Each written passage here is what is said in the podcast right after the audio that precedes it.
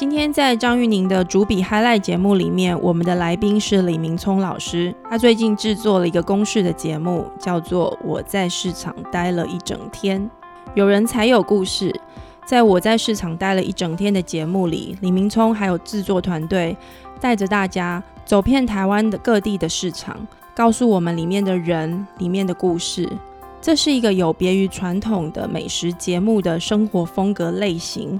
这样的电视节目的出现，也代表台湾的电视圈还有台湾的电视观众都尝试着发展一个全新的节目类型，也代表台湾的社会正在发展一些不同的可能。在节目里面，明聪老师跟我们分享他怎么样制作这个节目，还有整整一年的设置过程，一直在重新思考、醒思。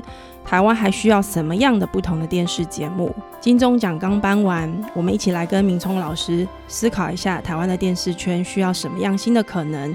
还有台湾的电视观众们为什么这么喜欢我在市场待了一整天？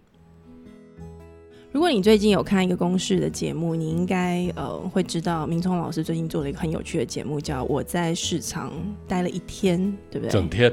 待了一整天，但其实不止一整天。你你应该每一集都待很多天，对不对？对啊，对啊。你你跟我们介绍一下这个节目的开始好不好？因为我知道一开始其实你你没有去当主持人，只是一个顾问。对对对，嗯嗯，哪敢一开始就觉得我要来当当一个主持人？主持是多么重责大任哈！所以这个节目一开始当然。呃，仅止我就是以一个学者的角色被邀请去担任一个新的节目的顾问。那节目的名称一开始也不是叫我在市场待了一整天，其实最开始的节目，呃，名称有点听起来有点巨大，叫史诗般的市场。我刚刚有看到这一段。对，那为什么要叫这个名字呢？因为它的初始动机其实跟后来我们做的也没有差太多。嗯，其实就是希望把看起来很日常的庶民的市场，嗯，拍出它的一种壮阔感。对，所以才会用史诗这个字。嗯，那它有一个对应的参照的或者想与之抗衡的一个节目，叫做《舌尖上的中国》。嗯，这是中国制作一个很精致的一美食节目嘛？对。那如果有看过那个节目，以及那个节目后来其实衍生了很多中国类似的节目，那它大概的格式就是会把各种中国乡里这个庶民的传统的美食，嗯以一种非常非常精致的，嗯，这个从节目的拍摄、音乐旁白，呃，里面的这些。呃，内容它有包含它的这个摄影的光影等等的这个设置，他就会把它做得非常非常的好，这样。那以至于说，他摆脱了传统的美食节目，好像就只是有人在那边介绍说，哦，这个东西很好吃，然后插科打诨。呃，所以对岸的确做了一个不止让华语圈，甚至让世界还蛮惊艳的美食节目。那我们的确也有能力。也有这样的企图要做这样的一个节目，所以当时就找了我去当这样的类似的节目的顾问。嗯哼，嗯，那为什么会是找我当这样的节目的顾问呢？我又不是美食家。对，而且你之前没有做过类似的节目，对不对？当然，我也不是电视人。嗯，所以他呃，主要的原因是因为我的社会人类学家的身份，也就是说，这样的节目需要田野调查，那他们希望能够借重我在。呃，做田野调查这方面的专业，给些意见，这样，那我就去跟他们谈，谈了以后，呃，我也很任性的，除了给了一些他们希望我给的专业意见，我就很任性的，虽然萍水相逢第一次见面，那我就提了一些我对节目的一些，不是这个节目本身的其他的一些看法，就是我对包括像所谓的行脚节目或者是美食节目。广称在后来称之为生活风格类的节目，那因为当时我也已经当过两任的金钟奖的评审，呃，金钟奖在几年前开始把这个所谓的行脚旅游节目，或者是把美食节目，还有医疗保健节目，还有各种这个这个谈话节目，总之跟食衣住行娱乐有关的这些节目。统合称为一个叫做生活风格节目，全部混在一起。对，那当然这也是国际的各种电视奖项的新的一个一个类型。嗯哼，那就我刚刚讲的十一住行，还包括时尚的节目也是好。除了我刚刚讲的那些，那统合起来的这样的生活风格节目，呃，事实上它很有可能是跨界的，然后它的制作形式也很可能是很不一样的。它可能是很实境秀的，也有可能是纯粹是这个来宾来上上访谈的，嗯，也有，嗯，也有可能是比较综艺的，也有可能是很比较沉重纪实的。那当然都有。好，那因为它涵盖的范围太广了，所以因为我一方面当过两届生活风格类这样的节目的金钟奖的评审，那另外一方面我自己虽然也不是真的很重度的电视收看者，坦白说家里当然有电视机，但那个机器本身拿来看 DVD 的几率还多于电视节目看电视节目。那当然，后来有了像 Netflix 这样的一个国际平台，基本上呢，我开始关注一些比较新的国际的在数位化过程里面产生的一些新的电视趋势，比如说，呃，在北欧很流行一种叫慢电视，对。像那烧火才烧一整天，二十四小时。那 我之前写过一篇文章，最有名的就是前一阵子他们那个麋鹿大迁徙。嗯，然后他们就花了好几天，超过一个礼拜的时间，跟随着这些麋鹿。对，而且我印象中是没有没有什么旁白，也没有人在解释，你就是看着他们在那边走，穿山越岭，然后过河，嗯，然后可能要花五六个小时才会出现一个高潮，就是所有路要过河。对，可是嗯，也不会有预告，也没有人。也没有人在旁边带旁白，也没有什么煽情的音乐，都没有。它真的就是很 slow。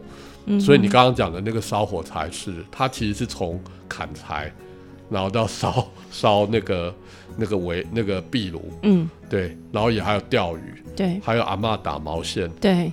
对，那大家就觉得有一种很奇妙的，可是那个收视率很高，而且我自己有去看，没错，我发现我就跟着他了。对，然后最有名的包括就是火车，嗯，就你拍那个火车的行进，所以他就会一一站一站的风景、光影的变化，经过隧道又出来，然后突然之间本来是是这个山，然后突然隧道一出来就一片大河，嗯哼，那。我开始想要去理解，在非常快速的、呃不断连接的超连接的网络网络环境里面，人们为什么要内缩的、定下来的、静静的、很慢的看着电视里面的一些什么？嗯哼。那我觉得这是一个在数位洪流里面的一个奇妙的一个反转啦。嗯哼。那这个反转反而是透过传统电视这个媒体可以做到。好，所以一方面是我开始观察到这个情形，二方面是因为我也很喜欢一个日本的节目，那是 NHK 在 NHK World 里面，呃，其实会出现的一个给世界看的一个呃他们做的一个节目，嗯，那在叫呃在在世界的角落漫步，嗯哼，翻译成中文大概就这个意思。那它的格式非常简单，就每每集一小时，然后有一个。摄影机，然后是用大量的几乎全程的主观镜头，嗯哼，那就仿佛那个主述者的眼睛，所以从头到尾你都不会看到所谓的主持人本身，嗯，你只会看到他视角看出来的，他到了世界的某一个城镇的散步的镜头。他他没有要演给观众看，他没有他没有，所以就比如说他会跟呃呃这个居民讲话，那那个镜头就会盯着居民看，然后甚至如果点头。那个摄影机还会微微的点头，如果看到有猫狗经过，摄影机就会蹲下来，然后看着猫狗。然后在大部分时候，你就看到那个主观的镜头悠悠缓缓的穿过大街小巷。呃，它仍然是广义的一种旅游行脚节目。嗯，呃，有时候遇到一些美食，它也会有一些尝试。对，这些元素也有，但重点是它采取了一个很不一样的形式。嗯哼。呃，我印象非常深刻，它其实是一个很很久的节目，在那个还没有 VR AR 的年代，呃，应该说有了，但还不是成为显学的年代，他已经用这样的一个电视镜头语言在说着如同 VR AR 的体验。嗯哼。那同时之间呢，在那个 Slow TV 也不是那么流行的年代，他也已经用这个方式在说着一种关于慢的意义，所以他对我来讲印象非常深刻。我经常。呃，每次转到那里，然后有一搭没一搭边吃的东西，或者甚至一边翻着杂志，或者啊做的别的事，但是一边他就陪伴着了我，好像在逛某一个城市的角落那种感觉。所以我就很任性的跟公司讲了这样的一个趋势，讲了我的观察，讲了我自己私心很爱的一个，坦白说没有多少人知道的节目，就没想到我一讲以后，制作人整个那个眼睛整的眼睛为之一亮，然后他整个很震撼。他说他也非常爱那个节目，他没有想到台湾竟然有人跟他一样很爱这个节目。你们你们是同号这样？对，我们根本不认识。然后他说他跟 N 个人讲过那个节目，然后大家都觉得哦，就哦这样哦的意思就是说也也没有不有趣，但是也也不知道他有趣的点在哪里。结果没想到我竟然啪的一声就讲了出来，然后他说他很高兴，然后我就哦好，讲完我就去上厕所。就上完厕所出来，他们就说：“哎，老师，我们没有要找你当主持人。”我说：“呃，不，没有要找你当顾问。”我说：“没有关系啊，就我们聊一聊天，希望你们不介意我很任性的，嗯，除了给前半段的意见，但是我后来讲了一些无为不为这样。就他们就说没有啦，不是，我们不想要找你当顾问，我们希望你来当主持人。就在你这个上厕所的这个空档，其实非常快的，所以原因很简单，就是显然我谈的这个概念。还有，我觉得可能可以用这个概念来做市场节目，呃，打动或者说连接到这个制作人内心深处，嗯哼，其他一直以来可能很想做的某个东西。可能你们都看到了共同的可能性跟一个想要尝试的方式，对不对？那可能只是差别是在于说，它还没有形成一个 format，一个一个具体的可执行的概念，嗯哼。所以我跟他们说，主持人先缓着吧，我要想一下，因为我还没有准备好。嗯，而且那个时候的确我也非常抗拒于说。我完全没有办法想象我自己跑到电视，然后主持一个类似的节目，然后跳到电视这个这个镜头前面，然后以一种很开朗的方式说：“各位观众朋友，大家好，我们现在来到了什么什么市场，这里有几百年历史。”然后试吃一个东西，说：“嗯，我觉得这个口感非常的好。”然后它让我想起了什么？你真的内心戏演的很足哎，好像也可以，但是我对。的确，但是那就是大家想象的出来。然后我说不是藕包啦，是这个。然后说什么文青包还是什么？嗯，就觉得你没有办法那么中意这样。然后我也觉得，嗯，我会觉得有点尴尬。然后我也没有想要用那样的方式。嗯，但我就跟他们说，那只有一个可能，就是那我会很想要几乎不太露脸，然后当一个主持人。对，我可不可以当一个？存在感很强的主持人，可能那个主持人却又不是传统定义底下的主持人。嗯，那换他们据点，那可他们因为很想要我去做，所以他们都说可以谈，可以谈。嗯，我想一想，然后后来反正就其实还蛮快的，一一拍即合。嗯，然后再加上我就跟他说，接下来我就是说。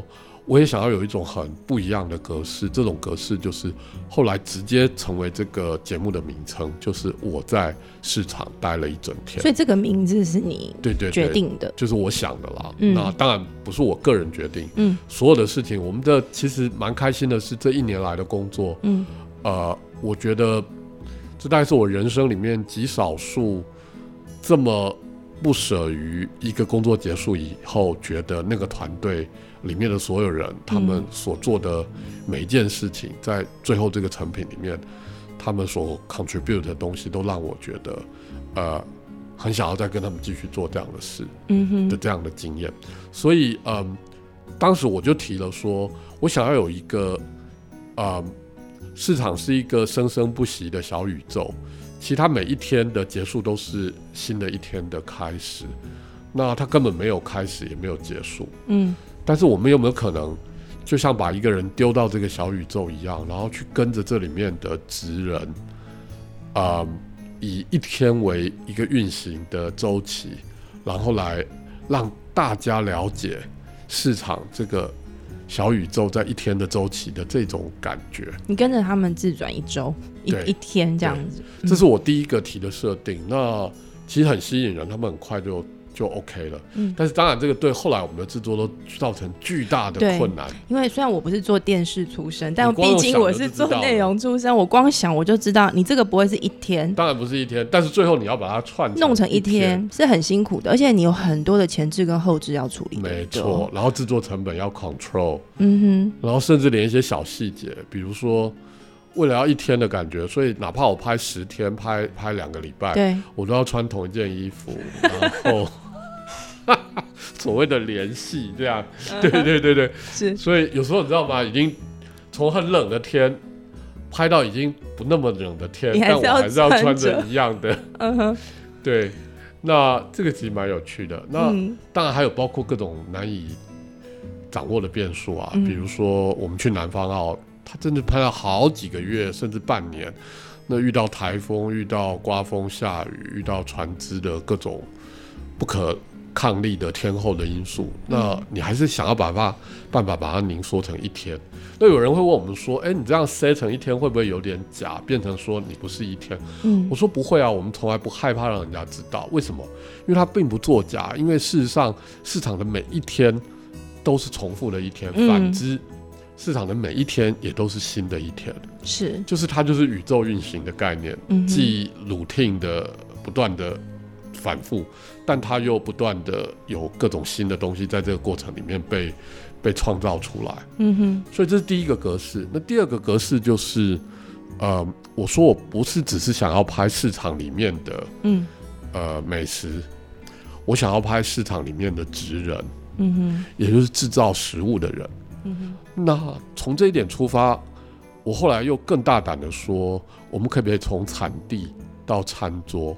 换句话说，市场是一个重要的节点。嗯，因为市场所有的东西都是来自产地，对，而市场所有的东西都要进入餐桌。嗯哼，所以市场是一个集散地。对，所以我如果我想要走入市场一整天，又把市场视为一个宇宙的话，那它必然就是我一定要处理到它的产地。跟它的餐桌，嗯哼，所以举个例子来讲，比如说南方澳，嗯，我们就除了在南方澳，光是那一整天要分好多天，不断不断的拍以外，我们就不得不去拍所有送进来的海鲜的渔货，渔货是从海上而来，所以光是出海，我们也出海了三次，而且是认真的出去了三次，而且是外海哦，不是就是真的认真的出海，就是嗯傍晚出海，然后一直到隔天的下午。就是十二个小时，超过十二个小时，那个制作费有因此暴增吗？当然会啊，当然会。大家就是嗯，对，从从从吐到已经习惯了不会吐，然后从呃从这个大家都没有这样的经验，然后其实都都跟着一起了。在那集里面有一个镜头，就凸显了我们最后为什么要这样拍的精髓。嗯，哪怕那一组镜头只有真的连三分钟都不到。嗯。但那个镜头是什么呢？就是当傍晚的时候，我们先拍了呃，在宜兰的一个一个大厨，在他的这个餐厅里面准备要备菜，呃，晚上要开店了。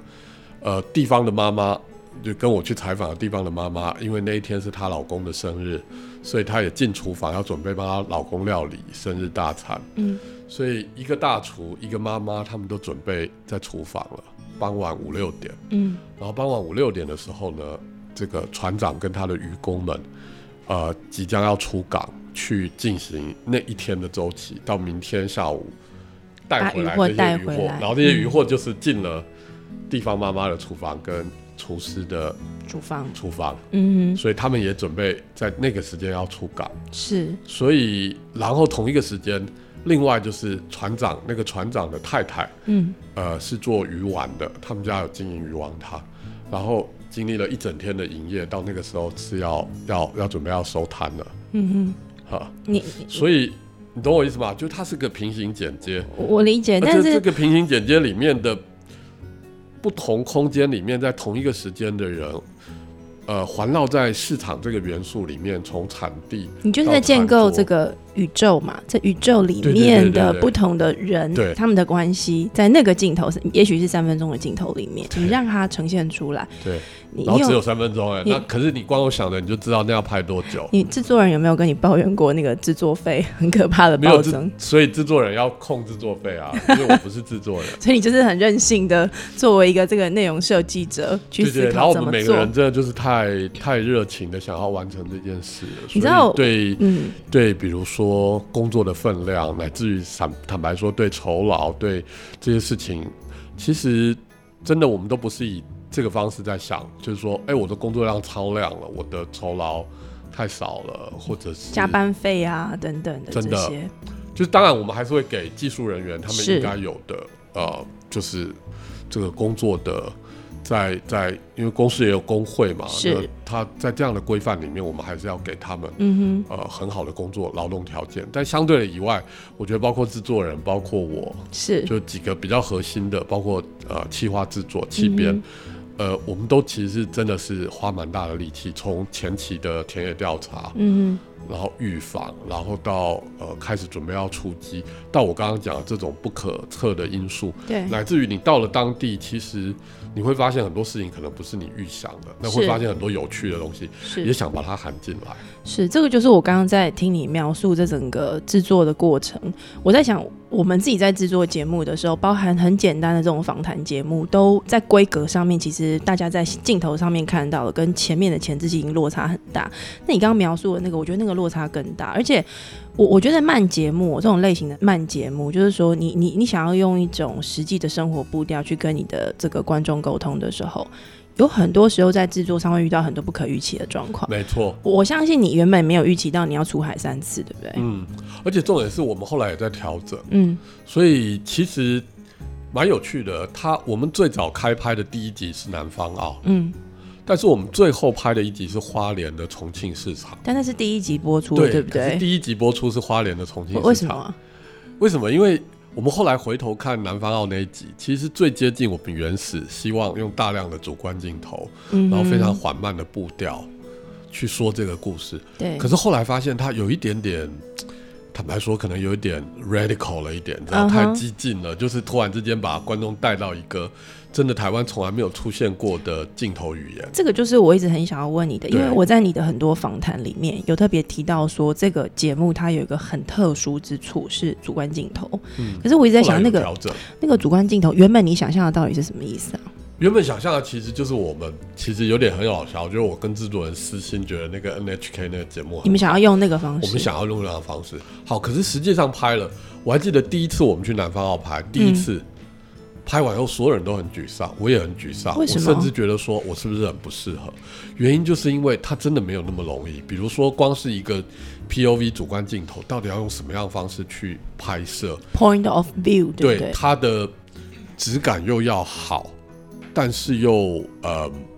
就是质感又好，但是又能够达到我们要的那个有趣的效果。我们想过各种方式，从 GoPro，从把把那个稳定器跟摄影机绑在胸前，从有人跟在我旁边，就是各式各样的方式试过一轮。对。那而且因为这个节目是要为了要国际未来有国际化的需求，所以它一定是四 K 规格。嗯哼。那四 K 规格，它如果你要用各种摄影机，对，那你就全部都要调和成那个规格。是。好。那这是第一个遇到的巨大的困难，技术上面的。另外一个就是说，你要完全的 real time 的话，也就是说，我的访谈还有受访者，我跟他们的互动，呃，如果你不是使用到大量剪接的话，那你想想看，这要多么运气刚好，就是我们不会走一半，受访者忽然有人跟他打招呼，或者那我们想象是说，这也都可以放进去。嗯哼。但问题是说，这样会不会一小时？第一个。它没有很紧凑，对。然后第二个是我们后来如果又要产地到餐桌，我们又不是像日本我讲的 NHK 那个世界角落的散步，它真的就是一个比较 real time 的，它可以啊，在一个小镇里面就真的悠悠然的走了五十分钟。嗯哼。那其实蛮有趣的，就是我们想象那样的形式是好的，嗯，但是我们希望涵盖进来的内容的是多的，深广度。是多的，那他必须要折中。嗯哼，所以我还记得第一集南方澳拍回来，我们很沮丧。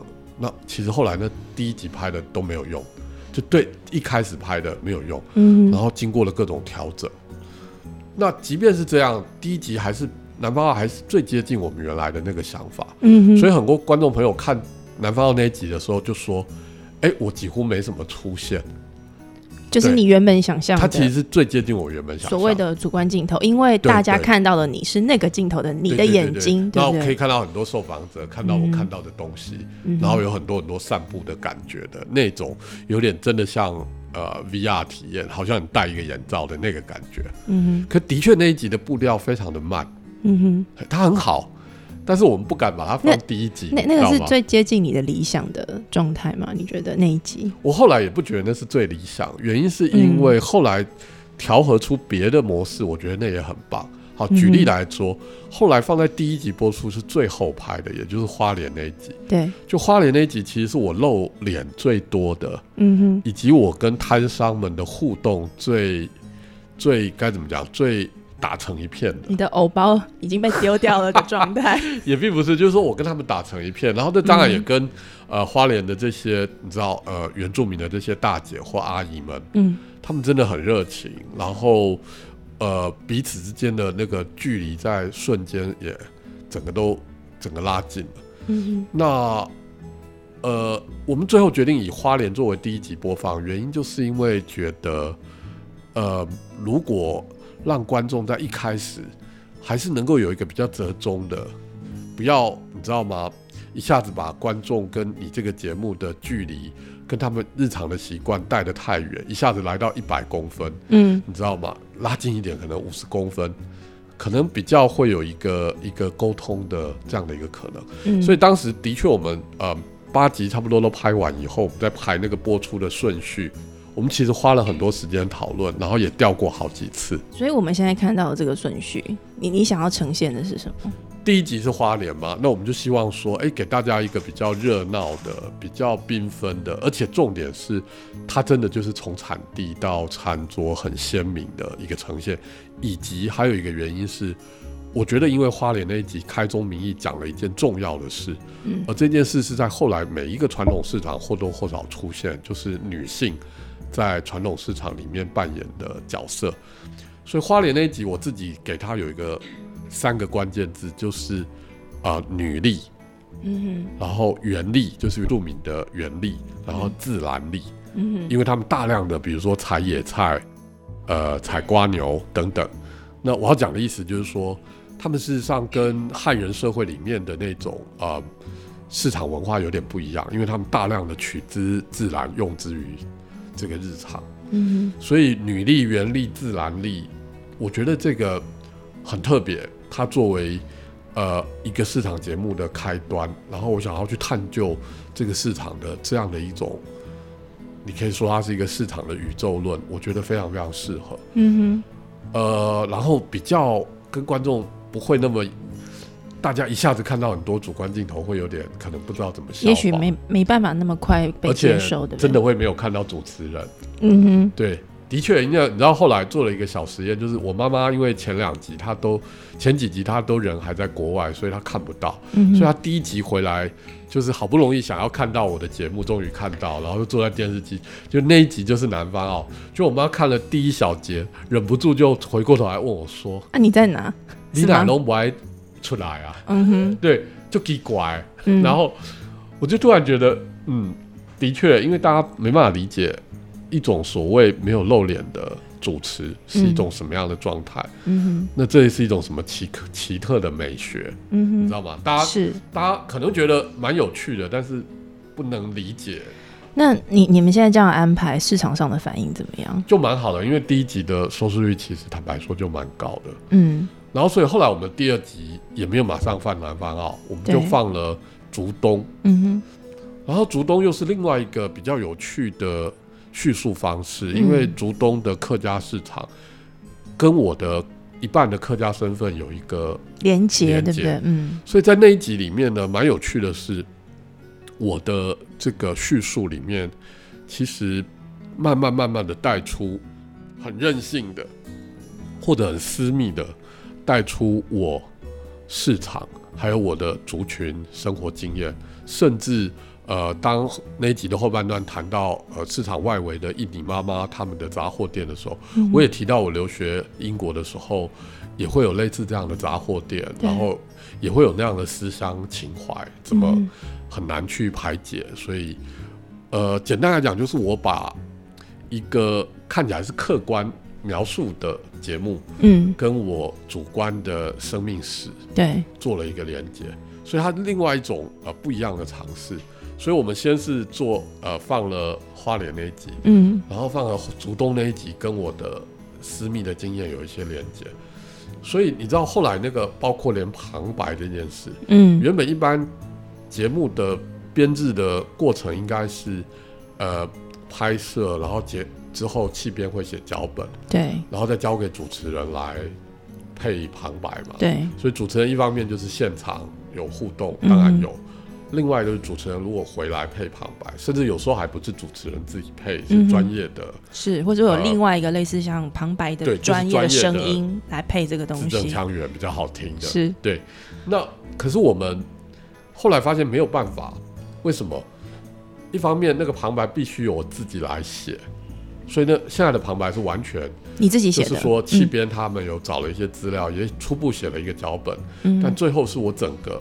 呃，重新写过，嗯哼，然后它也变成不得不由我来录，嗯哼，因为他的主观的这个个人的观点是很强烈的，没错，因为其实大部分的时候我们也会回溯到那个当下的那个情景里面，所以他会有一种所有人都会觉得，呃，那个旁白就是我，而且那个旁白就是在现场。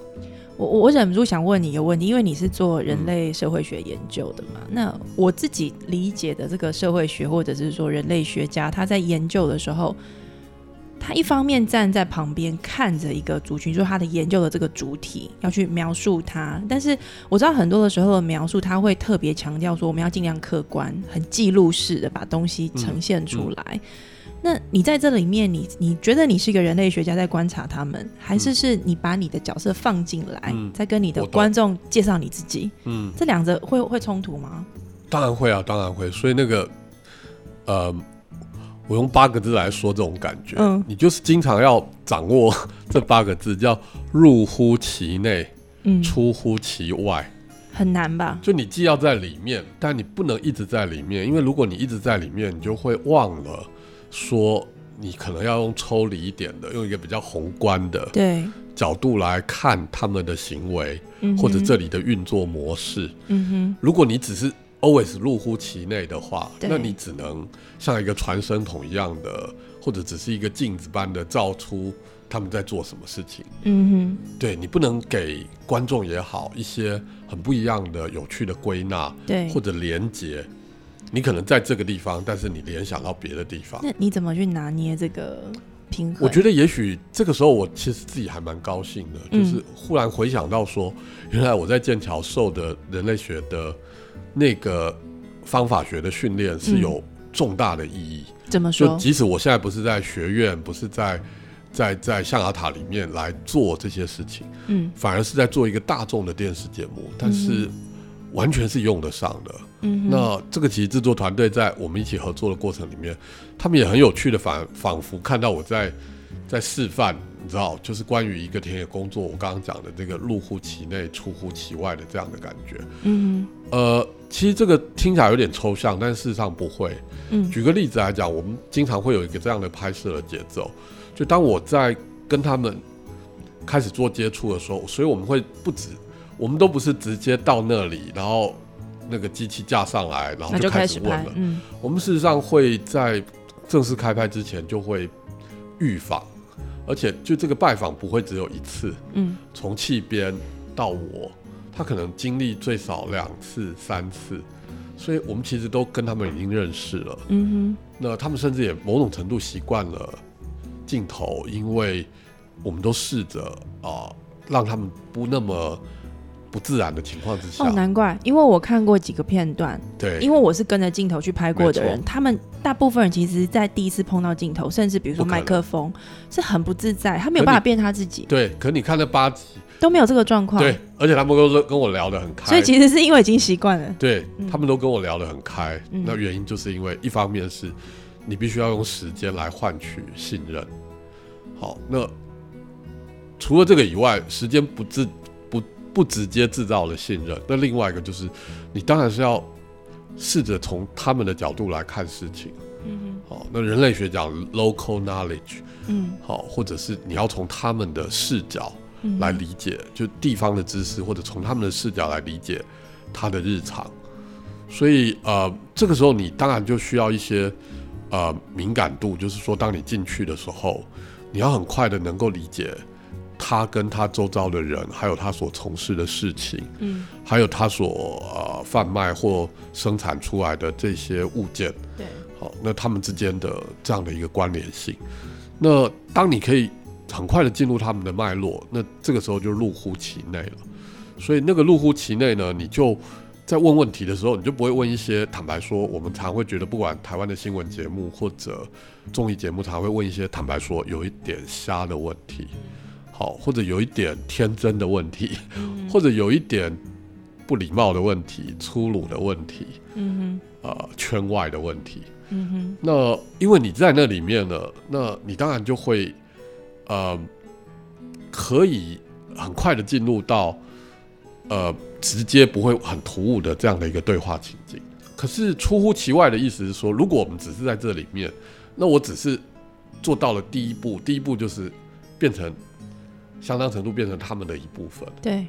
可是我们在每一段这样的拍完之后呢，呃，受访者就结束了，然后呃，现场撤了，然后你知道，常常都会这样啊，大家都已经在休息了，但可能回到旅馆或者在场边，我要做所谓一个后设防，就是变成是呃，我会坐在旁边或者回到旅馆，然后呃，不用特别摄影，但是就录音。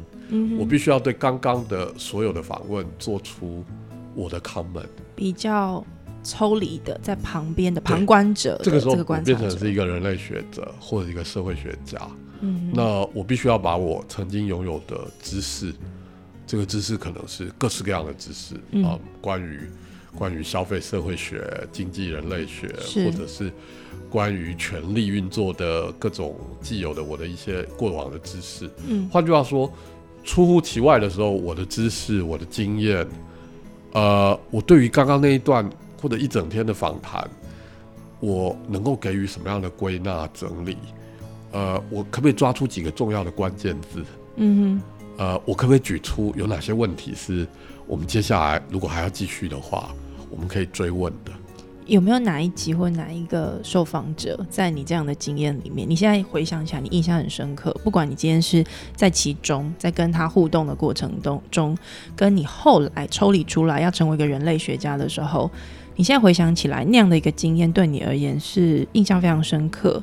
而且可能他在映照你的一些人类学知识或观察的时候，会给你一些新的启示或启发的。我觉得花莲那集就最明显了。嗯，很多人会误以为说我们都是带着一种由上而下全观的视角去，已经设定好要拍什么而去拍。嗯，其实这不对，这不可能。第一个，他他没办法做不到，对不对？对他没办法做不到，但他也不应该。嗯，为什么？因为他就不会感人啊，因为如果是这样的话，他只是一个学者或者一个都市人或者一个固定对市场框架的角度去看他。嗯。可是如果你没有办法先进入他们，被他们感动，你怎么可能感动？你知道，可能真的是百万的群收视群众。嗯哼。如果你没有因此而感到一种打从心里面的惊喜。或者甚至是颠覆了你过去的某一种认知框架，那你怎么可能一样去调动、去去去 surprise 你的观众？嗯，所以我们其实虽然有预防，虽然有初步的找资料，形成了某一种观念。那尤其现在网络那么发达，大家都可以找资料。嗯哼。可事实上，我们每次一开始的开会就是要打破这个东西，嗯，然后留着很大的空间进入那个。那个 local 里面，所以花莲那一集很明显，嗯，就是当我们开始进去的时候，它只不过就是一个市场，然后一个原住民，呃，这个比较多的市场卖食材，原住民食材比较多的市场。但是我们后来进入了以后，很快的、很快的访问两三个，我就会发现说，哎，有点微妙，哎，就是说市场里面还是有男性的角色。但男性跟女性的分工好像跟我们理解的不太一样。嗯这个时候我出乎其外，我的人类学者的这个敏感跟知识就对我造成了很大的影响。我认为这一定是跟他们的母系社会会有关系。嗯，好，然后接下来，呃，他们会去采集野菜，然后我当然就会进一步很好奇去理解在。市场经济之前，就原住民部落里面的这种，呃，日常取之于自然，然后非转化成货币交易，而是大家互通有无的这种经济，嗯哼，它是否在现在的这个社会仍然有一些残存？是，那他们仍然有这种取之于自然，然后以物易物，互相帮忙，嗯哼。那换句话说，我觉得，因为我既入乎其内，但我又出乎其外，那这两者加在一起呢，我觉得。就可以一方面彰显在地的观点，所以他们不会不喜欢我的诠释，他们不会觉得说，诶，你好像把我们讲的跟我们不一样。但相对来讲，他们也不会觉得我只是呈现他们而已，他们会觉得，诶，有趣的原来是这样，我们都没有想过。其实几次以后，我们发现我们跟受访者，当他们看过这些以后，他们都有这种感觉，就这种感觉就会说，啊。原来我们是这样日常做这样的事情，原来背后有这样的道理。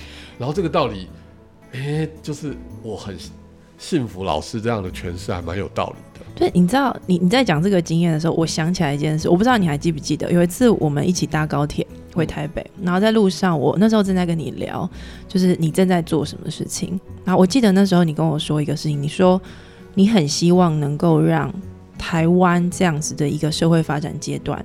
那个生活，关于生活，关关于消费生活的这件事情的那个底蕴，跟那个底层很丰富的那样的故事跟人的角色能够出来。那这个事情，我我觉得你现在做这个节目，跟你那时候在跟我说的你想要做的事情，其实是同同一套道理。那我我刚刚一直在回想说，那时候我们到底为什么会聊到聊到这个事情？好像隐隐约约跟整个社会经济发展有关嘛。那可能有些听众朋友不晓得，我我跟明聪老师有一些些渊渊源哦。我们的渊源是呃，就是我们曾经呃都在同一个这个研究所念书，我跟他都在这个清大社会所呃接受过这个训练哦。不过当然，明聪老师他的训练是非常这个底层是非常非常深厚的。那那时候我们有聊到一个事情，是在说台湾的社会运作跟发展到现在这个阶段。我我们的社会真正要珍惜的，或者说我们下一个阶段要发展的是什么？其实是来自于那个人的消费生活的那个体现跟理解。那我我自己想到一个事情，因为我刚好从北欧回来，我上个月刚好去北欧。嗯，我觉得北欧其实我自己有一个经验蛮特殊的，他们其实经济的这个消费水准，或者说他们我们说他们的 GDP 好了，表现是非常非常好的，他们的国民平均所得比台湾还要来得高。那我到那边，我最大的震撼是第一个。他们的整个街景、房子等等各方面，你都不会觉得很庞大、很宏伟，也不会很新，就是很简朴，很简朴，而且很多高度现代，然后这么有钱，对。可是他们，然后你，你不会觉得他们的人在追求这个事情。我懂。那我因为我是去采访跟拜访嘛，那我跟里面很多人聊天聊一聊，我都有一种很奇怪的感觉，他们很少跟我们谈 GDP。因为我其实去谈科技发展，懂。他们也跟我们谈技术，可是他们大部分在跟我们谈的时候，都在谈人，谈生活，对，谈生活，谈人，所以不会有拼经济这种。对，你知道吗？这种口号。对，可是你说他们不在平行经济，有，他们其实有，他们做非常多的事情。其实，在政策上面，他们也都很在乎这个事。可是，他们做很多的社会决策、政治决策、社会决策的时候，很多时候他们在解决的是人的问题，人到底需要什么？那我我觉得那个是我在呃北欧这就是两个多礼拜这样走下来，我我一个蛮大的震撼。那刚刚就是老师你在前面的节目的时候有谈到，就是说这个节目一开始的想象其实是要去抗衡这个。呃，舌尖上的中国这样的一个节目嘛，舌尖上的中国这个节目，我自己的感受是这样，我觉得他真的拍的非常精致。然后在第一次看的时候，我的感受其实蛮好的，我觉得哇，你们真的在去探讨那个这个文化、这个社会背后的一些什么。但老实说，那个节目对我而言有点太华丽了。对我后来再仔细看，我就觉得他很中国哎，对他非常的中国。我说的中国是那个社会遗憾的那个中国，华丽，但是有一点苍白。对。然后如果大家有看过。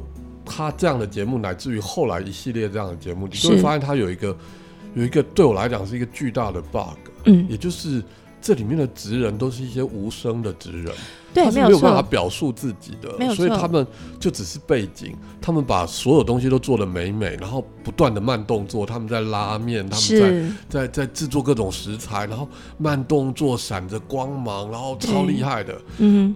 从头到尾他们没有讲话，然后就只是一个旁白，是，然后写的非常的文绉绉，是，然后告诉你说，哇，这个博大精深啊，然后什么什么五湖四海啊，然后他们，呃呃呃，他也可以写的很样板，好像是说，你知道这些庶民的的的记忆是有多么令人感动的，是，但问题是为什么不让他们说话？对，这就是我刚刚一直在想说，哎，原来这个节目是要去抗衡那个《舌尖上的中国》，所以我就觉得它很中国啊。可是我我想一想，我我现在感觉，我觉得我们好像这个节目，你现在在做的这个，我在市场待了一整天这个节目，我感觉它不是去抗衡《舌尖上这个中国》，因为后来我。已经不把它当一回事，对不对？我我感觉我我我感觉这个节目对我而言，虽然呃我没有，因为我没我自己没有装电视，我没有完整的机会看完一整集哦。可是我光是我现在能够找到的资料，跟我在网络上面看到的片段，其实我一直回想到我在北欧的那个情景，就是说我我觉得这个团队，你跟这个公司的这个制作团队，我觉得你们尝试想要用一种不同的方式来体现台湾现在这个阶段，当我们的经济已经发展发展到一个阶段，我们的这个呃庶民生活民主。社会的发展到了一个阶段的时候，我们用更好的视角、跟更多的空间跟机会，让人在这个社会里面生活的这些台湾的这些人们 （citizen） 能够有一个机会把他们的声音表现出来。我觉得那我我认为是那个东西感动人心，因为我知道节目非常受欢迎，它的收视率表现非常非常的好，对不对？对。我你你你心中想象的，一开始制作到现在，因为我一年的时间嘛，你你觉得那个感受跟那个目标有因此而有一些变化吗？嗯。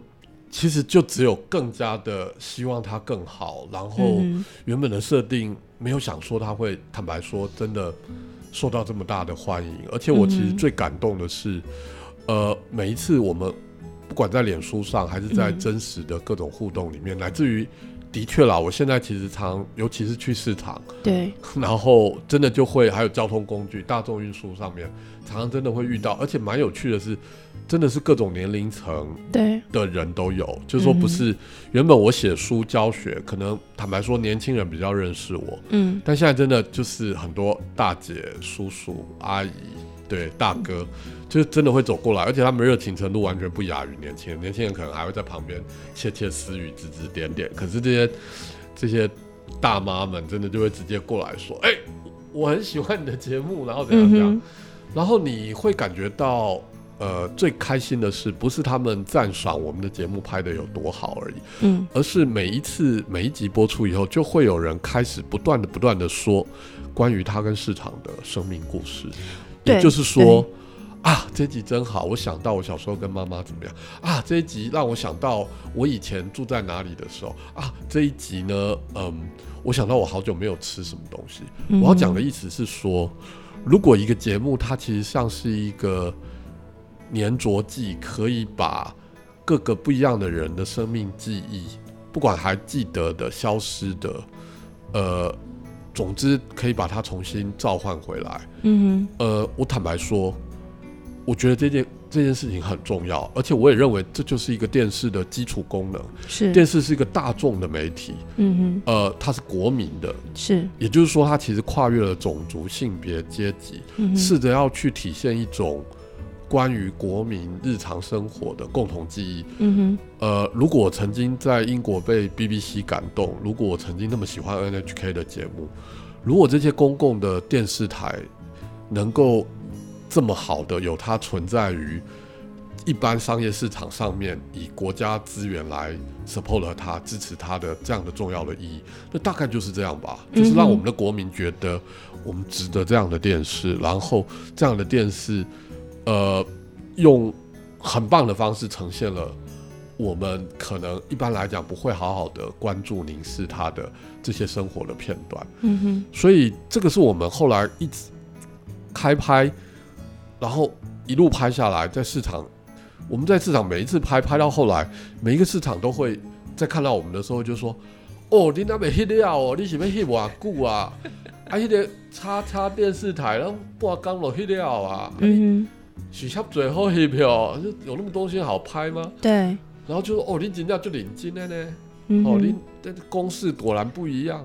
然后播出的时候，他们也不会看不懂，知道不会因为我好像你知道是个什么人类学者，对。然后念着一度大家都觉得说，这样会不会口白有点太文青？其实我没有啊，我我觉得节目很受欢迎，而且我们不要低估观众。没错，这就是我真的很想讲的一句。没错没错，我这就是我接下来想要特别强调的。我觉得台湾的社会的文明的结构跟我们的阶段。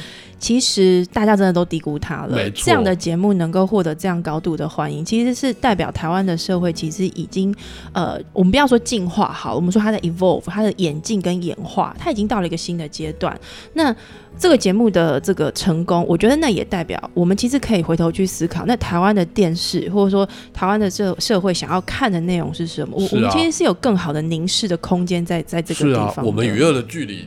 我相信他一开始拍的时候，一开始以那个格式、那个主题，如果拿到任何一个商业电视台，是可能全部被打枪。对，都说观众不爱看呐，曲高和寡啦。我知道这个很有什么社会责任呐，但是他又不娱乐，又不好看，又不狗血。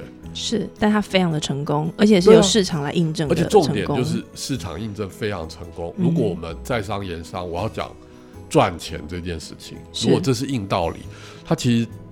证明了一件事，嗯哼，曲高一点都不合寡，是原因就是为什么要低估我们的国家？为什么要低估我们国民的素质？嗯哼，为什么要轻看国民对于他想要有透过电视看到不一样的另外一个世界或另外一种生活想象，或者渴望成为另外一种新的自我的这个渴望？嗯哼，我觉得真的不要妄自菲薄。这个节目。对我最感动、开心的事情就是这个，就是跨越了同温层，是而得到这么多人的支持，然后他们给的回馈，还有他们所连接出来的东西，都让我证明了一件事：说我们不是只给观众距离他只有五公分或十公分那么近，以至于我们不断的重复说为他说哦，这就是他习惯了，或者他只能吃这样的东西。对，你要试着去。给他五十公分的东西，并且发现五十公分对他对他来讲才是最有魅力、最 sexy 的。我觉我觉得可能这个媒体圈、传播圈可能都忘记，或者说可能误解了一个事情。也许我们的观众比我们走在更前面，他们只是在等待我们给他们更好的内容。对你没有给他，你凭什么说他就是他他他不懂呢？是，那当然，如果你最后给他一一百公分远的，是就好比我说，如果。到最后都一直坚持我要全程的主观镜头，是，然后呃呃不要剪接，不要在意那个节奏感，嗯，然后或者是我里面大量的就是嗯。也没有在考虑观众的感受，然后我只喃喃自语着我自己想讲的东西。嗯，那可能真的一百公分远。那坦白说，观众也不一定能够接受。也许真的太激进。不过，没错，我觉得这次的尝试看起来其实是是蛮不错的。我其实也在这个过程里面学习了非常非常重要的一件事。嗯，就是我坦白说，念了那么多书，所学何事？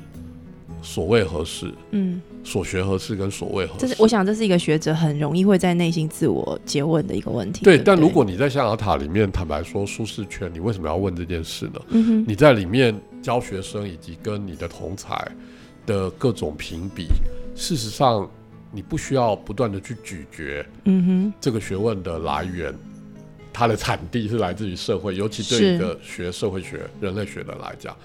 然后你知道吗？他他他要回归他的餐桌，就是你有可能是要跟你的呃你所关心的那些人，也就是庶民进行什么样的对话？嗯哼。所以最后我要说的就是说，其实就像我在我的脸书上呃写了一句，也它不叫座右铭，但是我是引用了一个日本的剧作家他讲的一段话。我其实非常喜欢那一段话，而且我后来发现我想要做的事，不管我。出版写书，嗯，或者从学校里面的课堂内到外面的各种呃学校外的讲座，嗯哼，呃，乃至于现在做电视节目，嗯哼，那也会做一些呃展览的策划，做策展，呃，未来接下来我可能还会从事不一样的啊这个这个创作，或者是呃透过不一样的媒体来进行这样的表述，我大概都想要做这样的事情，就是。让困难的事情变简单，然后让简单的事情变得有深度，嗯哼，让有深度的事情变得有趣，嗯哼，对。那我觉得这每一个环节都没有很容易，因为你要让困难的事情变简单，其实没有很容易，学者学者很多时候是相反的，让简单的事情变得很困难。是，那你要让简单的事情有深度，这也不容易啊。因为一般来讲，我们就觉得简单就简单了，然后嗤之以鼻。但你要让它很有深度，那有深度还不也还不够，有深度，也许过往我大半辈子。打从我开始念研究所以来，是我们就在追求一个深度。嗯哼。但是你要让有深度的事情变成有趣，那也意味着不是跟你有一样教育程度或者有一样时间的人，仍然可以吸收、消化、反思你花了很大力气去研究的东西，它要有趣。呃，我觉得刚刚那三句听起来有点像绕口令的话，说起来很容易，但是它真的。我可能一辈子都还要学习吧，跟实践，那是一个实践的过程。当然，当然，嗯哼。然后我觉得市场这些，呃，所有里面的职人都其实在教我这件事。为什么？因为你会发现说，他们很专心在做的那每一件事，看起来很简单，但事实上都是有有深度的。是。然后，呃，我们以前会说，你知道，台湾人就是会万般皆下品，唯有读书高。